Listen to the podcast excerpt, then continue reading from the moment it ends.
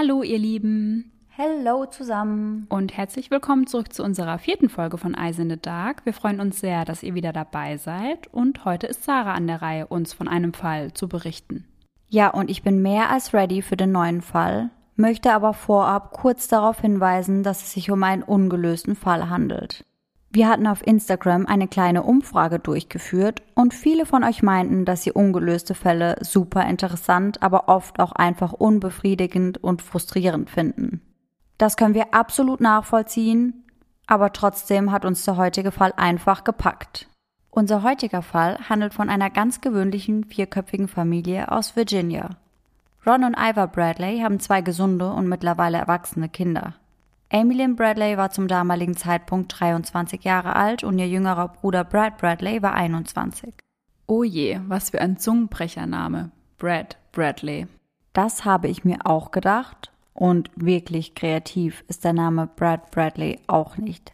Aber wenn man Sarah Fischer heißt, darf man darüber vielleicht auch nicht urteilen. Aber jetzt erst einmal weiter. Zunächst einmal wollte Amy jedoch gar nicht mit auf die Reise. Der Gedanke, über mehrere Tage auf offener See zu sein, schüchterte sie ein und machte ihr irgendwie total Angst. Und das, obwohl sie im Schwimmteam war. Doch ihr Bruder Brad war bereits zuvor auf einem Kreuzfahrtschiff und erzählte Amy dann, wie toll es dort gewesen sei. Letztendlich entschied sie sich also doch für die Reise und freute sich sogar darauf. Doch aus dieser vermeintlich schönen Familienreise wird ein absoluter Horrortrip. Die Reise wird wirklich das komplette Leben der Familie Bradley auf den Kopf stellen. Nichts wird mehr so sein, wie es einmal war. Zuerst ging es mit dem Flugzeug nach Puerto Rico und von dort aus dann auf das wirklich sehr große Kreuzfahrtschiff, die Rhapsody of the Seas. Das Schiff ist 279 Meter lang und über 32 Meter breit. Es hat über 765 Besatzungsmitglieder und die zugelassene Passagierzahl geht bis zu 2000 Menschen. Die Rhapsody of the Seas hat mehrere Stockwerke, voll mit Bars, Clubs, Restaurants, Pools, Geschäften, Casinos und vielem mehr. Man könnte also sagen, das Schiff hat wirklich alles, was das Herz begehrt. Die Kabine der Bradleys befand sich im zehnten Stock des Kreuzfahrtschiffes. Die vierköpfige Familie teilte sich dort ein Apartment, denn sie wollten die gemeinsame Zeit auch wirklich miteinander verbringen. Den ersten Stopp machte das Schiff am 23. März auf der Insel Aruba, also zwei Tage nachdem sie in Puerto Rico abgelegt hatten. Hier hatten die Gäste dann die Möglichkeit, das Schiff zu verlassen, um die Insel zu erkunden. Das taten die Bradleys natürlich. Spät abends zurück auf dem Schiff aß die Familie dann gemeinsam zu Abend. Die Familie putzte sich ordentlich raus für ein schickes Essen an Deck. Amy entschied sich für ein langes schwarzes Kleid. Es gibt sogar ein Bild von diesem Abend. Auf diesem Bild sind Amy und ihr Bruder Brad zu sehen. Ich weiß allerdings nicht, ob dieses Bild von dem schiffseigenen Fotografen aufgenommen wurde oder ob die Bradleys es selbst aufgenommen haben. Zu den Bildern, die von dem Fotografen aufgenommen wurden, kommen wir später aber noch einmal. Denn hier gibt es dann einige Unstimmigkeiten. Und wir werden das Bild natürlich auch bei uns auf Instagram posten, dann könnt ihr euch das Ganze einfach mal selbst anschauen. Eyes in the Dark. Der Podcast. So, einmal ganz kurz und unauffällig Werbung für unseren Instagram-Account mit eingeplant, aber jetzt geht's dann auch weiter. Nach dem Abendessen gehen die vier nochmal auf ihre Kabine, um sich in etwas entspanntere Klamotten zu werfen. Nachdem Amy und ihr Bruder Brad noch kurz in das Casino des Schiffes gehen, treffen sie ihre Eltern Ivor und Ron letztendlich auf dem obersten Pooldeck wieder. Gemeinsam gehen sie auf die Calypso-Party auf dem Deck, denn an diesem Abend sollte dort eine Liveband, die Blue Orchids, spielen. Das Deck ist wirklich proppenvoll und die Stimmung ist ausgelassen, der Alkohol fließt und die Bradleys genießen die tolle Musik. Bisher ist also noch alles bestens und es ist ja auch mehr als verständlich, dass Amy, die gerade erfolgreich ihr Studium abgeschlossen hatte, sich auf dem Kreuzfahrtschiff amüsiert. Sie tat eben das, was junge Erwachsene tun.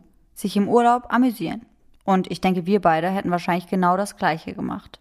Amy war eine sehr attraktive junge Frau und Amys Mutter wird später auch berichten, dass sie auf dem Schiff des Öfteren die Blicke von Männern auf sich zog. So auch am Abend des 23. März. Schnell wurde die attraktive Amy von einem jungen Mann angesprochen, der sich ebenfalls auf der Party vergnügte. Später wird sich herausstellen, dass es sich bei dem Mann um ein Mitglied der Band handelte. Es war der Bassist der Blue Orchids. Der Mann heißt Alistair Douglas und wird von allen einfach nur Yellow genannt.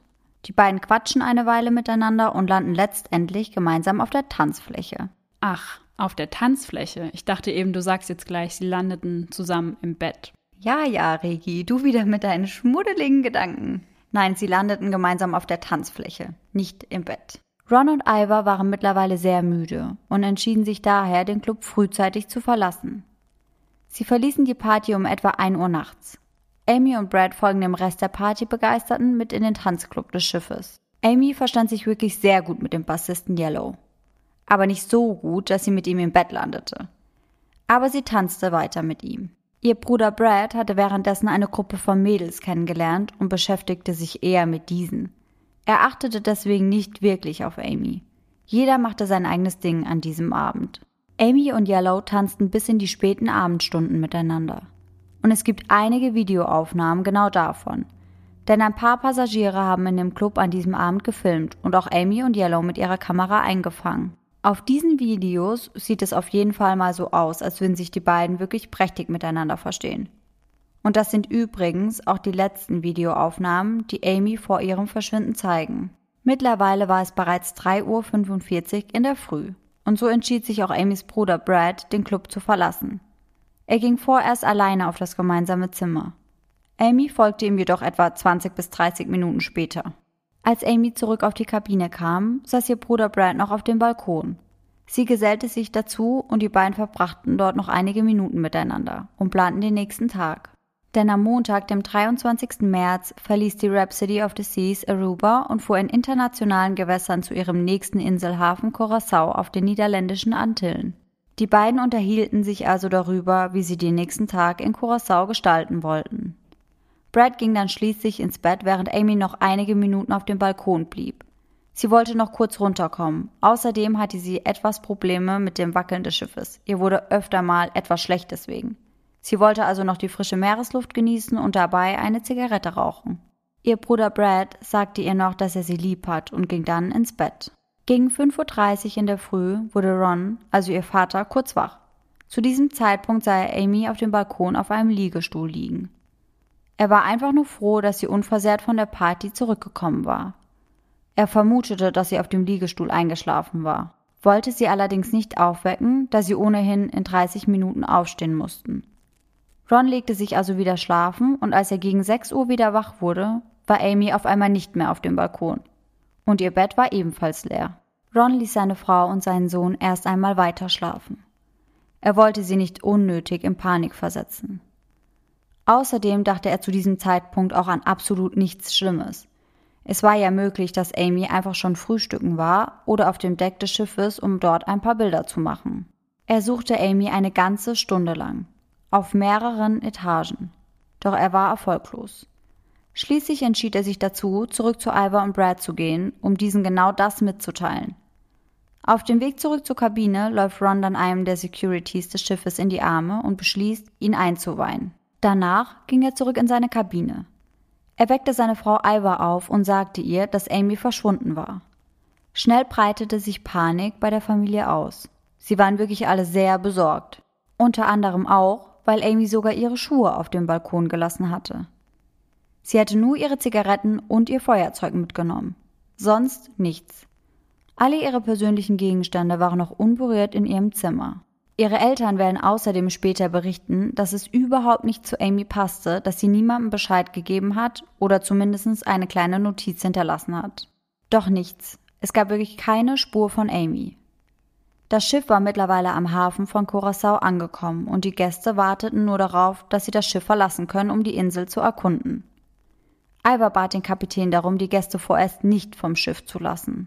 Sie wollte zunächst einmal, dass sich die Passagiere sammeln, um nachzuschauen, ob Amy sich dann unter diesen findet. Ihre Angst war nämlich, dass ansonsten jemand mit Amy vom Bord fliehen könnte. Der Kapitän entschied sich allerdings dagegen. Er wollte seine Gäste nicht festhalten. Die Passagiere könnten das Schiff also bald ohne jegliche Kontrolle verlassen. Daraufhin bat die Familie um eine Durchsage. Es sollte einfach publik gemacht werden, dass eine junge Frau vermisst wird. Doch auch das wollte der Kapitän nicht.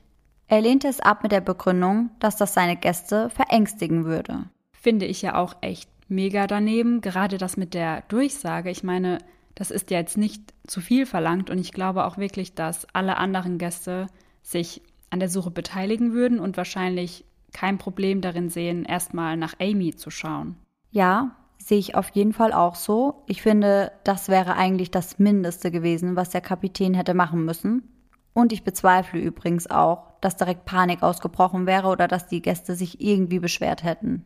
Doch der Kapitän speiste die besorgte Familie mit dem Versprechen ab, dass er sofort das ganze Schiff durchsuchen lassen würde. Und der Familie blieb im Endeffekt auch nichts anderes übrig, als einzuwilligen. Gegen 17 Uhr, mittlerweile war Amy schon seit über elf Stunden verschwunden, kontaktierte der Kapitän die Familie und versicherte ihnen, dass sie wirklich überall auf dem ganzen Schiff gesucht haben. Sie hätten wirklich jeden einzelnen Zentimeter des Schiffs umgekrempelt. Jedoch erfolglos. Zu diesem Zeitpunkt mussten sie sich also die Frage stellen, ob Amy überhaupt noch an Bord war oder ob sie das Schiff bereits unbemerkt verlassen hatte. Der Kapitän stellte dann die Theorie auf, dass Amy sich vielleicht zu weit über die Reling gelehnt hatte und aus Versehen ins Wasser gefallen sei. Aber wie ich bereits am Anfang berichtet habe, hatte Amy großen Respekt vor dem Meer, weswegen die Familie Bradley es für sehr unwahrscheinlich hielt.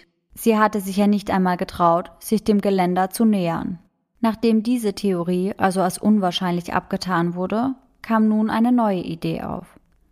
Was, wenn Amy sich absichtlich über die Reling gestürzt hat? Was, wenn sie mit Absicht ihr noch so junges Leben beenden wollte? Doch das kam für die Familie erst recht nicht in Frage denn Amy hätte keinen ersichtlichen Grund gehabt, sich das Leben zu nehmen. Amy war wirklich sehr glücklich. Sie hatte gerade erfolgreich ihren Abschluss gemacht, sie war vor etwa einem halben Jahr in eine neue Wohnung gezogen und sie hatte sich vor kurzem sogar einen kleinen Hund zugelegt, den sie über alles liebte.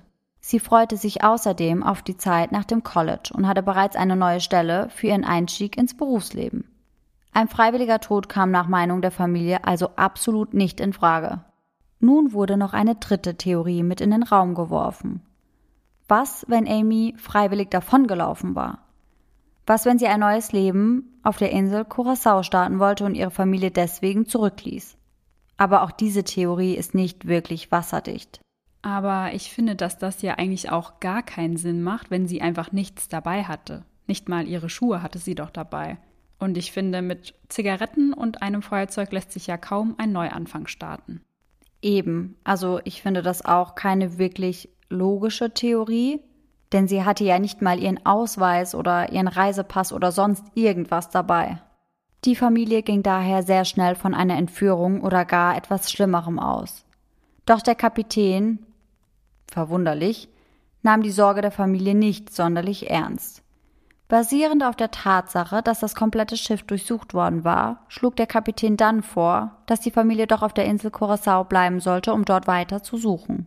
Und das muss wirklich eine extrem schwere Entscheidung gewesen sein. Die Familie kannte sich überhaupt nicht auf der Insel aus und sie wussten nicht einmal, wo sie anfangen sollten zu suchen. Außerdem spielte natürlich die Angst mit, dass es ein Fehler war, die Rhapsody of the Seas zu verlassen. Denn was wäre, wenn sie das Schiff verlassen, aber Amy immer noch dort ist.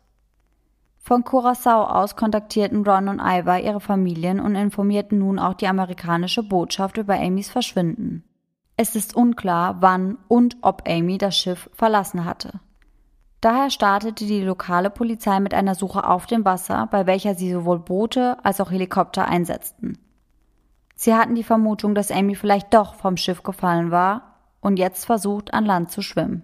Auch am nächsten Tag, also am 25. März, suchte die lokale Polizei auf der ganzen Insel nach Amy. Es wurde wirklich überall gesucht. Im Wasser, an Land, selbst ein Hubschrauber kreiste erneut über die Insel, in der Hoffnung, Amy so zu entdecken. Doch es gab wirklich keine Spur von ihr. Dann schaltete sich das FBI ein. Und diese hatten wirklich unfassbare Neuigkeiten für die Familie. Das FBI hatte nämlich herausgefunden, dass das Kreuzfahrtschiff entgegen der Aussage des Kapitäns nicht komplett durchsucht wurde. Der Kapitän hatte der Familie ja versichert, dass sie überall nach Amy gesucht hätten. Doch das war eine Lüge. Sie hatten nur oberflächlich in Diskos, Bars, Gemeinschaftsräumen und Versammlungsorten wie Lobbys und an Deck geschaut. Es wurden aber keine Zimmer durchsucht, keine abgeschlossenen Räume und auch die Privat- und Aufenthaltsräume der Crewmitglieder wurden nicht kontrolliert. Das FBI entschied nun, die Suche selber in die Hand zu nehmen. Die Rhapsody of the Seas hatte Curacao schon längst verlassen und bereits einen weiteren Stopp auf der Insel St. Martin eingelegt. Das FBI und die Familie Bradley flogen dann gemeinsam von der Insel Curacao zu dem nächsten Stopp des Schiffes und verlangten, erneut borden zu dürfen. Die Besatzungsmitglieder zeigten sich nun sehr kooperativ und gewährten dem FBI eine große und sehr intensive Suche auf dem Schiff. Das hätten sie jedoch auch verweigern können. Zu diesem Zeitpunkt befanden sie sich nämlich auf dem Meer, und was die Regelung der Zuständigkeit angeht, ist das eine Grauzone. Doch sie willigten ein. Zusätzlich wurden außerdem Bilder von Amy auf dem Schiff verteilt und endlich wurde auch eine öffentliche Durchsage gemacht. Wurde aber ja dann auch echt mal Zeit. Und ich finde es schon heftig, dass erst das FBI vor der Tür stehen muss, bevor überhaupt irgendetwas unternommen wird und dass es nicht reicht, dass eine junge Frau verschwunden ist. Jap, das stimmt. Eigentlich sollte das Grund genug sein, war es in dem Fall aber leider nicht. Das FBI versuchte dann so viele Passagiere wie möglich zu befragen. Schließlich bestand eine Chance, dass einer der Gäste Amy nochmal gesehen hatte oder dass jemandem etwas Verdächtiges aufgefallen war. Sie starten mit den Leuten an Bord, die Amy am nächsten standen. Zunächst einmal wurde die komplette Familie Bradley befragt. Das ist ein reines Routinevorgehen und wird in den meisten Fällen so gehandhabt. Ron, Iva und ihr Sohn Brad wurden getrennt voneinander befragt. Das FBI hatte eine Skizze anfertigen lassen, welche den Balkon der Kabine zeigt. Darauf war eingezeichnet, wo der Stuhl stand, auf welchem Amy noch kurz vor ihrem Verschwinden saß. Danach hatten die Ermittler Befragungen mit so vielen Passagieren wie nur möglich. Sie versuchten wirklich jeden der circa 900 Passagiere zu befragen, in der Hoffnung, dass irgendjemand auch nur den kleinsten Hinweis auf Amys Verbleib liefern konnte. Amys Mutter hängte sich ebenfalls rein.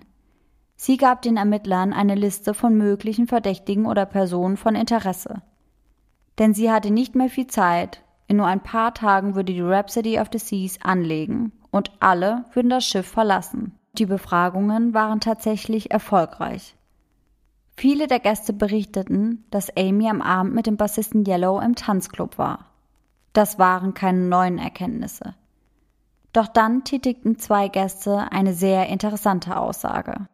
Sie berichten, dass sie Amy am frühen Morgen des 24. noch gesehen haben. Es war definitiv nachdem Brad ins Bett gegangen war. Doch es war schwer, die genaue Uhrzeit zu ermitteln. Die Leute sind im Urlaub, sie haben kein Zeitgefühl oder achten einfach eben weniger darauf. Es wurde allerdings geschätzt, dass es gegen 5.45 Uhr gewesen sein muss. Und Amy war hier auch nicht alleine. Dreimal dürft ihr raten, mit wem sie unterwegs war. Hm, Yellow? Yellow? Oder vielleicht doch Yellow? 100 Punkte gehen hiermit an Laura Regenauer. Es war natürlich Yellow, mit dem sie gesehen wurde. Die Zeugen gaben an, dass Amy und Yellow aus einem Aufzug gestiegen wären und dann gemeinsam in Richtung der Disco gelaufen wären. Und plötzlich machte es bei Amys Bruder Brad auch Klick. Dieser hatte Yellow nämlich am Morgen von Amys Verschwinden getroffen und da hätte dieser eine sehr merkwürdige Aussage von sich gegeben. Er sagte zu Brad, Hey man, I'm sorry about your sister. Er sagte also, dass es ihm leid tut, was mit seiner Schwester passiert war, beziehungsweise, dass es ihm leid tut, dass seine Schwester vermisst wird. Diese Aussage kam aber zu einem sehr schwierigen Zeitpunkt. Denn zu diesem Zeitpunkt wusste niemand Bescheid außer der Kapitän, die Security-Leute und dem Bradley selbst. Yellow geriet nun also unter Verdacht. Er wurde umgehend von der Polizei befragt, stritt jedoch alles ab. Er behauptet, er hätte etwas derartiges niemals zu Brad gesagt und besteht außerdem darauf, dass er Amy nach der Party nie wieder gesehen hätte. Yellow unterzog sich dann sogar einem Lügendetektortest, den er aber problemlos bestand. Die Polizei hatte zum damaligen Zeitpunkt also keinerlei Beweise in der Hand, welche für Yellow sprachen. Somit mussten sie ihn wieder gehen lassen. Als Yellow den Verhörraum verlässt, wartet Amys Vater Ron bereits davor und ist schockiert über das Verhalten von Yellow. Er kam aus dem Verhör, lächelte und zeigte zwei Daumen nach oben in Richtung seiner Crewmember. So, als wäre alles super cool. Ron sagte später, er hätte ihn in diesem Moment am liebsten umgebracht. Und das kann ich wirklich sehr gut nachvollziehen. Auch nach etlichen Befragungen gab es keine stichhaltigen Hinweise. Es ist außerdem immer noch nicht klar, was genau in dem Zeitraum von 4 bis 7 Uhr morgens passiert war. In der Hoffnung, weitere Anhaltspunkte zu Amys Verbleib finden zu können, fragte die Polizei nun alle Bilder, die auf dem Schiff gemacht wurden, an. Wir haben ja vorhin ganz kurz über den Fotografen des Schiffes gesprochen und kommen jetzt auf diesen zurück, beziehungsweise auf die Bilder. Und jetzt wird es wirklich mysteriös. Auf dem Schiff gab es einige schiffseigene Fotografen, wie man das eben auch von Clubanlagen kennt. Diese waren dazu da, um die Gäste zu fotografieren. Und am Ende der Reise konnte man diese Bilder dann als überteuertes Souvenir mit nach Hause nehmen. Das FBI und die Bradleys wollten alle Fotos haben, die von Amy gemacht wurden. Doch merkwürdigerweise waren alle Bilder, auf denen Amy zu sehen war, nicht mehr zu finden. Doch die Familie erinnert sich ganz genau daran, dass die Fotografen auch Bilder von Amy gemacht hatten. Sie sind wirklich hundertprozentig sicher, dass sie mehrere Male fotografiert worden waren. Ob es auf dem Schiff Überwachungskameras gab, konnte ich leider nicht herausfinden. Aber ich gehe mal schwer davon aus, dass selbst wenn es welche gab, nichts Wichtiges darauf festgehalten wurde oder ebenfalls verschwunden ist. Am Samstag, dem 28. März 1998, kehrte das Kreuzfahrtschiff nach San Juan in Puerto Rico zurück. Die einwöchige Kreuzfahrt und die Suche nach Amy waren somit beendet. Die Familie machte sich ohne Amy und ohne irgendwelche Hinweise wieder zurück nach Hause nach Virginia. Doch die Suche nach ihrer Tochter ging natürlich weiter. Amys vermissten Poster wurden überall aufgehängt und es wurde in allen Zeitungen, im Radio und in Fernsehshows über Amys Verschwinden berichtet. Außerdem errichteten die Bradleys eine Website, um ihre Tochter Amy zu finden. Dadurch war der Fall der Bradleys schon bald nicht mehr nur in der Karibik, sondern weltweit bekannt. Und das war auch gut so. Schließlich konnte Amy mittlerweile überall sein. Auch das FBI ermittelte weiter. Der Ermittler Bradley Bryant befragte über Wochen hinweg Leute aus Amys Umfeld. Er fand heraus, dass Amy sehr offen war und immer sehr freundlich. Sie hatte viele Freunde und war eine dieser Personen, die sich wirklich mit jedem unterhalten konnte. Und das tat Amy auch oft. Doch wichtige Hinweise bleiben aus. In den darauffolgenden Monaten und Jahren kam es zu Tausenden von Hinweisen, die zum Verbleiben von Amy abgegeben wurden. Es gab unzählige Sichtungen und viele, viele Menschen waren der festen Überzeugung, dass sie Amy gesehen haben. Die meisten dieser Hinweise konnten sich allerdings schnell als Lüge entlarven lassen. Denn es wurde ein Lösegeld in Höhe von 250.000 Dollar angesetzt und viele vermeintliche Zeugen dachten sich einfach irgendetwas aus, in der Hoffnung, etwas vom Kuchen abzubekommen. Es gab aber auch einige Hinweise, welche recht vielversprechend klangen.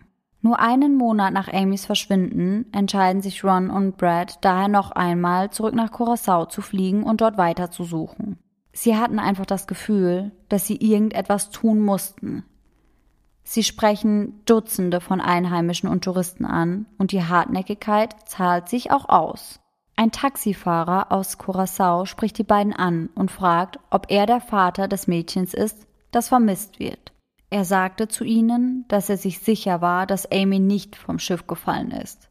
Amy ist hier auf der Insel und er hofft, dass die Bradleys sie finden. Er hätte sogar mit ihr gesprochen. Er sah Amy am 24. März 1998, also am Tag ihres Verschwindens. Als die Gäste an benanntem Morgen das Schiff verließen, stand dieser nämlich mit seinem Taxi nur wenige Meter entfernt. Amy soll dann auf ihn zugelaufen sein und ängstlich nach einem Telefon gefragt haben.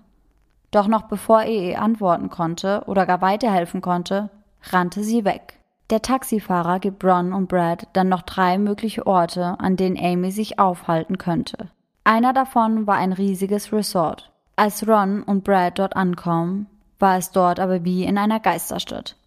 Dort war absolut nichts zu finden. Also schauen sie sich die beiden anderen Locations an. Auf der Suche nach Amy passiert dann etwas Unfassbares, das Brad das Blut in den Adern gefrieren lässt. Er läuft an einer vielbefahrenen Straße vorbei und auf einmal hört er seinen Namen. Es hörte sich exakt so an, als hätte seine Schwester Amy seinen Namen gesagt. Und es hörte sich so an, als wäre das von einem der vorbeifahrenden Autos gekommen. Sie verfolgen den Wagen, doch Fehlalarm. Es war nur eine einzelne Person im Auto, und auch sonst finden sie nicht wirklich irgendetwas. Also entscheiden sie sich schweren Herzens, nach Hause zurückzufliegen. Auf dem Weg zurück nach Hause bekommen sie dann einen schockierenden Anruf. Die Polizei von Curacao meldete sich bei Iva Bradley und sagte ihr, dass sie am Strand eine Leiche gefunden haben. Es war eine Frau. Und sie hatte braune Haare und eine ähnliche Größe wie Amy. Sie dachten, es war Amy. Die Familie war wirklich am Boden zerstört. Doch dann gab es Entwarnung. Es handelte sich nicht um die vermisste Amy. Auch die nächsten Monate kommen Tausende von Hinweisen rein. Doch nichts Zielführendes. Das ändert sich im Mai 1999. Zu diesem Zeitpunkt ist Amy bereits seit einem Jahr verschwunden. Denn hier wird Amys Fall in einer Folge America's Most Wanted behandelt. Ein kanadischer Taucher namens David Carmichael sieht die Episode und erinnert sich direkt an die junge Frau. Er hatte sie im August 1998 am Strand von Curacao gesehen, also ganze fünf Monate nach ihrem Verschwinden. Er war sich zu 100% sicher, dass er Amy dort gesehen hatte. Amy soll zu diesem Zeitpunkt mit zwei Männern am Strand gewesen sein. Als sie hörte, dass er Englisch sprach, lief sie mit schnellen Schritten auf ihn zu. Doch gerade in dem Moment, in dem sie anfangen wollte zu sprechen, zog einer der Männer sie wieder weg. Carmichael konnte sich an einige signifikante Details erinnern. Er konnte wirklich alle Tattoos von Amy beschreiben. Amy hatte einen tasmanischen Teufel, der einen Basketball auf seinem Finger dreht, auf der Schulter. Eine Sonne auf ihrem unteren Rücken und ein chinesisches Zeichen auf ihrem rechten Knöchel. Er konnte außerdem einen der Männer beschreiben. Und wer hätte es gedacht, die Beschreibung des Mannes passt wirklich perfekt auf Yellow. Ach, aber das wundert mich ja nicht, weil er hat sich ja vorhin schon sehr, sehr auffällig verhalten, meiner Meinung nach. Also mich hat das auch überhaupt nicht gewundert. Wir erinnern uns, das ist der Bassist der Band Blue Orchid, mit dem Amy vermutlich zuletzt lebend gesehen worden war. Und diese Beschreibung des Kanadiers ist definitiv sehr aussagekräftig. Denn während in den Medien alles voll von Amy war, war über Yellow natürlich rein gar nichts bekannt. Der Zeuge hatte Yellow also noch nie zuvor gesehen. Carmichael ist sich so sicher, dass er Amy gesehen hat, dass er sich sogar dazu bereit erklärt, persönlich mit den Bradleys zu sprechen. Seine Aussage ist sehr glaubwürdig und auch das FBI hält dies für die bisher heißeste Spur zu der jungen Frau. Doch leider brachten auch diese Sichtungen den Fall nicht wirklich voran. Die Polizei und die Familie Bradley tappten nach wie vor im Dunkeln. Die Bradleys waren langsam aber sicher am Ende ihrer Kräfte. Sie waren mehrfach erneut in die Karibik geflogen, um dort vor Ort nach ihrer Tochter zu suchen. Doch sie fanden nichts. Die lokale Polizei gab ebenfalls so langsam auf und auch das FBI hatte keinerlei neue Anhaltspunkte vorzulegen. Im August 1999 bekommen sie dann einen interessanten Anruf. Es meldete sich ein Privatermittler, der jemanden hätte, der sich mit genau solchen Fällen auskennen würde. In ihrer Verzweiflung entschieden sich die Bradleys dann dazu, den Ermittler namens Frank Jones zu engagieren. Dieser hatte sich vor allem auf Fälle des Menschenhandels spezialisiert. Jones war fest davon überzeugt, dass Amy entführt wurde und wie viele Frauen in der Karibik nun ungewollt auf den Straßen unterwegs war. Die Bradleys zahlten diesem Mann sehr viel Geld, woraufhin er und sein Team sich dann auf den Weg nach Curacao machten. Und nur wenige Tage später hatten sie Amy auf der Insel entdeckt. Amy war tatsächlich dem Menschenhandel und der Zwangsprostitution in Curacao gefallen. Sie konnten herausfinden, in welchem Haus Amy festgehalten wurde und ebenfalls, wer die Männer waren. Es waren lokale Drogendealer, die Amy in ihrer Gewalt hatten. Das Ganze war also nicht ungefährlich für die Privatermittler. Deshalb entschieden sie sich zunächst dazu, die Lage weiter zu beobachten, aber nicht direkt zuzugreifen. Ron und Ivar konnten ihr Glück zu diesem Zeitpunkt kaum fassen. Jones verlangt daraufhin mehr Geld. Schließlich muss er dort seine Miete bezahlen, Sprit und Versorgung. Die Bradleys wollten zunächst einmal jedoch sicher gehen, dass es sich wirklich um ihre Tochter Amy handelt. Und deswegen forderten sie einige Beweisfotos von Jones und seinem Team an. Der Ermittler konnte diese auch liefern. Denn er hatte Amy heimlich am Strand fotografiert. Doch diese war auf diesen Bildern nicht alleine zu sehen. Sie war in Begleitung eines Mannes. Diesmal war es ein blonder Mann, groß und recht breit gebaut. Diese Fotos schickten sie dann Amys Eltern und diese bestätigten, dass es sich definitiv um Amy handeln musste. Es waren die gleichen Tattoos, die gleiche Haltung, die gleiche Art und Weise, wie sie steht. Sie waren sich sicher. Es ist ihre Tochter Amy. Nun wollten sie ihr kleines Mädchen auch endlich nach Hause holen. Und die Privatermittler willigten ein. Die Bradleys zahlten also die 100.000 US-Dollar, damit dieser Amy heimholen konnte. Die Familie bereitete sich schon ordentlich auf die Rückkehr von Amy vor. Sie warteten in Miami auf ihre Tochter und hatten bereits Ärzte informiert. Sie warten insgesamt eine ganze Woche lang auf den Anruf von Jones. Und als dann der Anruf kommt, gibt es schlechte Nachrichten. Er musste die Mission abbrechen. Einige seiner Leute wurden in einer Schießerei mit Amys Entführern verletzt. Ein weiterer Rückschlag. Doch dann bekommen sie einen Anruf von Tim Buckholz, einem Mitglied von Jones Team. Und dieser verrät ihnen Unfassbares. Er sagt der Familie, dass Jones nur ein Betrüger sei. Frank Jones und sein Team waren eigentlich nur am Urlaub machen. Sie waren ständig am Feiern, verbrachten die Tage am Strand in der Sonne und es wurde wirklich keine einzige Sekunde nach Amy gesucht. Es stellte sich heraus, dass Frank Jones kein Privatermittler war, sondern ein Trickbetrüger. Die angeblichen Fotos von Amy am Strand waren schlicht und ergreifend gestellt. Die Bilder zeigen irgendeine weibliche Person am Strand, welche so bearbeitet wurde, dass sie Amy zum Verwechseln ähnlich sieht. Selbst die Tattoos, die Amys hatte, wurden nur auf den Körper der anderen Frau gefotoshoppt. Boah, wie schrecklich kann ein Mensch bitte sein und Profit aus so etwas schlagen wollen? Also ich meine, die Familie hat sich ja dann totale Hoffnung gemacht und im Endeffekt war dann ja einfach nichts dabei. Wurde er denn wenigstens für das belangt, was er getan hat? Ja, also ich finde das auch eine absolute Frechheit. Und die Bradleys hatten ja zuvor schon Unmengen an Zeit und Geld in die Suche nach ihrer Tochter gesteckt.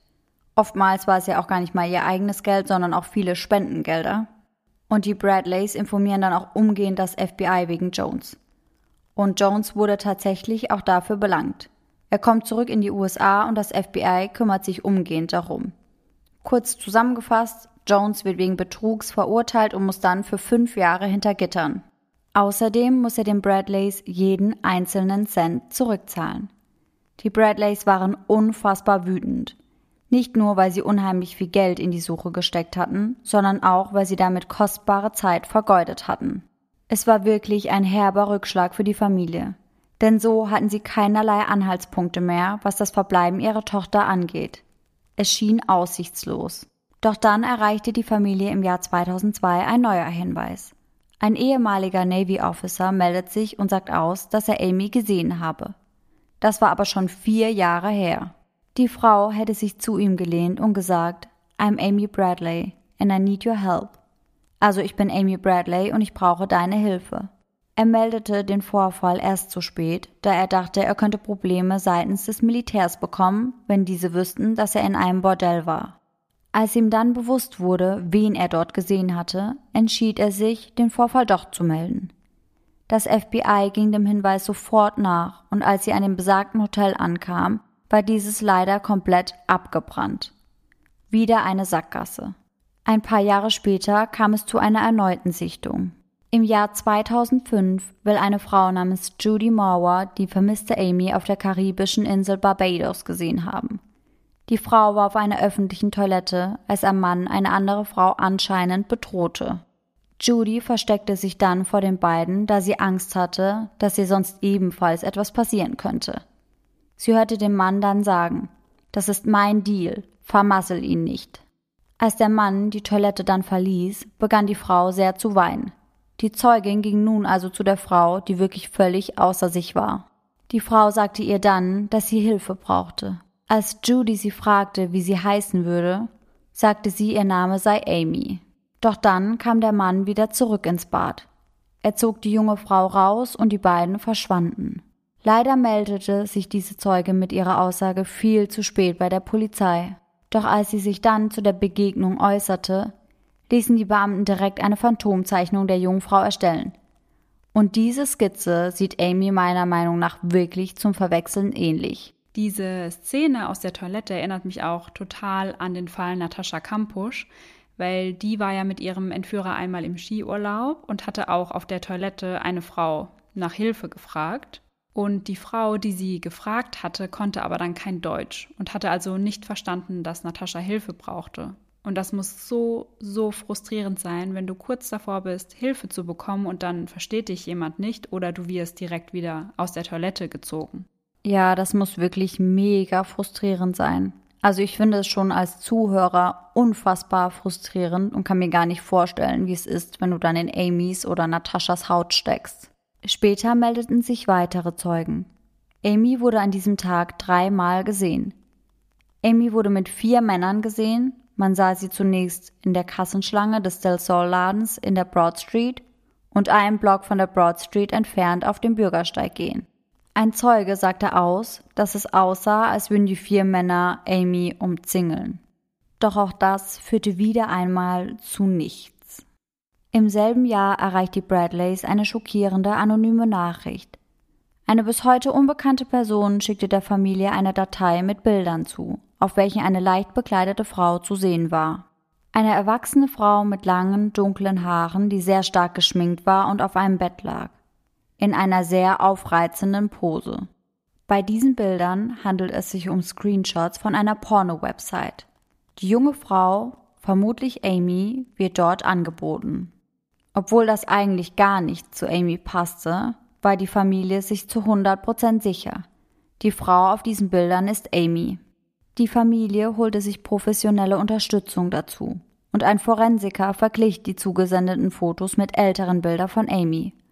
Auch er war sich sicher, dass es sich um die mittlerweile 31 Jahre alte Amy handelte. Die Kopfform, das Kinn, die Augenform, die Nase, wirklich alles passte zusammen. Für den Forensiker bestand kein Zweifel. Für die Bradleys war das auf der einen Seite natürlich eine große Erleichterung. Immerhin hatten sie nun die Bestätigung, dass Amy noch am Leben war. Auf der anderen Seite war das natürlich eine schreckliche Gewissheit. Denn nun wussten sie auch, dass ihre Tochter vermutlich wirklich entführt worden war und im Menschenhandel in Curacao zum Opfer wurde. Doch leider konnte der Absender dieser Bilder niemals identifiziert werden. Die IP-Adresse konnte leider nicht nachverfolgt werden, deswegen ist es völlig unklar, wer diesen anonymen Tipp an die Bradleys schickte. Ich finde einfach so viele Tatsachen an diesem Fall wirklich so frustrierend. Sei es nun das Verhalten des angeblichen Privatermittlers, Frank Jones, oder eben all die Hinweise, die einfach nicht nachverfolgt werden konnten. Aber spätestens an dieser Stelle war ich wirklich frustriert, weil ich mir dachte, wie kann es sein, dass man sowas nicht nachverfolgen kann? Wir leben im 21. Jahrhundert. Vor allem, wenn man dir so zuhört, hat man so oft das Gefühl, dass man einfach ganz, ganz kurz davor ist, Amy zu finden und dann wieder nichts. Das ist so, so frustrierend einfach und ich will mir gar nicht vorstellen, wie das für Amy sein muss. Ja, sehe ich auf jeden Fall auch so. Und was ich mir halt auch gedacht habe, wenn jemand so etwas versendet, dann möchte er doch vermutlich, dass Amy irgendwie geholfen wird. Warum sendet er dann nur anhaltslose Bilder und nicht noch einen kleinen Tipp hinterher? Das hat mich so wahnsinnig gemacht. Mittlerweile ist das Verschwinden von Amy schon über 22 Jahre her. Die Familie hat aber bis heute ihre Hoffnung, Amy wiederzufinden, nicht verloren. Die Familie hat und wird Amy niemals aufgeben und sie sind auch heute noch auf der Suche nach ihrer geliebten Tochter und Schwester. Sie ermitteln weiterhin in der Karibik, besonders im Rotlichtmilieu, und sie glauben nach wie vor daran, dass Amy noch am Leben ist. Außerdem sind sie auch nach wie vor davon überzeugt, dass Yellow nicht ganz unschuldig ist. Und ich muss sagen, das kann ich mir auch wirklich gut vorstellen. Ja, vor allem haben wir ja schon öfter festgestellt, dass er sich einfach sehr, sehr auffällig verhalten hat. Und mittlerweile bin ich auch der Meinung, dass er nur auf diesem Schiff war, um eben ein Opfer zu finden. Und ich glaube auch mittlerweile nicht, dass Amy das erste Opfer war und wahrscheinlich auch nicht das letzte. Ja, das klingt für mich auch logisch, denn gerade als Besatzungsmitglied kannte er sich auf dem Schiff ja sehr gut aus. Er wusste also, wo er sie erstmal unterbringen konnte und vielleicht auch einen Weg, wie er sie unentdeckt von Bord schmuggeln konnte. Das FBI setzt sich ebenfalls weiterhin für die Lösung dieses vermissten Falles ein und hat eine Belohnung von bis zu 25.000 für Informationen angekündigt, die zu ihrer Bergung führen sowie für Informationen, die zur Identifizierung, Festnahme und Verurteilung der für ihr Verschwinden verantwortlichen Person oder Personen führt. Sollte Amy noch am Leben sein, ist sie heute 43 Jahre alt. und hat sich äußerlich natürlich verändert. Das FBI hat an ihr heutiges Alter angepasste Fotos herausgegeben, die zeigen, wie Amy heute vermutlich aussieht. Und diese werden wir natürlich auch wieder auf unserem Instagram-Profil posten. Abschließend muss man nochmal sagen, dass es wirklich ein sehr frustrierender Fall ist, der vorerst ungelöst bleibt. Und ich glaube, das muss wirklich eine Tortur für die komplette Familie und alle Angehörigen sein. Das muss echt unfassbar schrecklich sein für die Familie. Und ich glaube fast, dass in so einem Fall die Gewissheit einem einen gewissen Frieden bringen kann, wenn man das so sagen kann. Weil wenn man sich immer fragen muss, was ist mit meiner Tochter passiert, lebt sie noch oder was hat sie in den letzten Jahren durchgemacht, das ist unfassbar schrecklich. Ich glaube auch, manchmal ist die Gewissheit, was sowas angeht, definitiv besser. Aber wenn wir uns jetzt mal überlegen, dass ihr da draußen alle gesagt habt, ungelöste Fälle machen euch wahnsinnig, dann muss man sich erstmal überlegen, wie geht es der Familie Bradley? Denn wir haben rein gar nichts mit Amy zu tun und es macht uns schon wahnsinnig. Wie ist es dann, wenn es die Schwester oder die Tochter ist? Also wirklich ein sehr frustrierender Fall und es fällt mir fast schon ein bisschen schwer, jetzt einfach zu Lauras Gruselgeschichte überzugehen, aber wir wollen euch ja auch nicht so entlassen. Ja, und genau deswegen habe ich mir auch Mühe gegeben, eine amüsante Gruselgeschichte rauszusuchen, um die heutige Folge einfach mit einem Schmunzler beenden zu können. Ja, dann würde ich mal sagen, let's go. Unsere heutige Gruselgeschichte heißt das Fotohandy. Zu meinem elften Geburtstag bekam ich ein Fotohandy. Es war rot und zum Ausklappen. Oder zum Ausklappen. Ich wunderte mich, da ich noch nie ein rotes Fotohandy gesehen hatte. Eigentlich war mir das ziemlich egal. Aber es war halt so komisch. Ich legte das Handy neben meinem Bett auf einen kleinen Tisch. Nachts wachte ich plötzlich auf. Ich sah wohl nicht richtig. Aus dem Handy ragte ein Messer. Das Handy kam auf mich zu und steckte mir das Messer in den Bauch. Laura Regenauer. ja, eine extra amüsante Geschichte mit extra amüsanter Zeichnung, Leute. Wie immer werden wir diese Gruselgeschichte bei uns auf Instagram posten. Und die von letzter Folge kommt übrigens auch noch. Die haben wir nicht vergessen. Keine Sorge, Leute. Und ihr wisst mittlerweile hoffentlich, wo ihr uns auf Instagram findet. Eisendedag.der Podcast. Und jetzt wieder bis nächsten Sonntag und schöne Träume bis dahin. Bis dann. Tschüss. Tschüssi.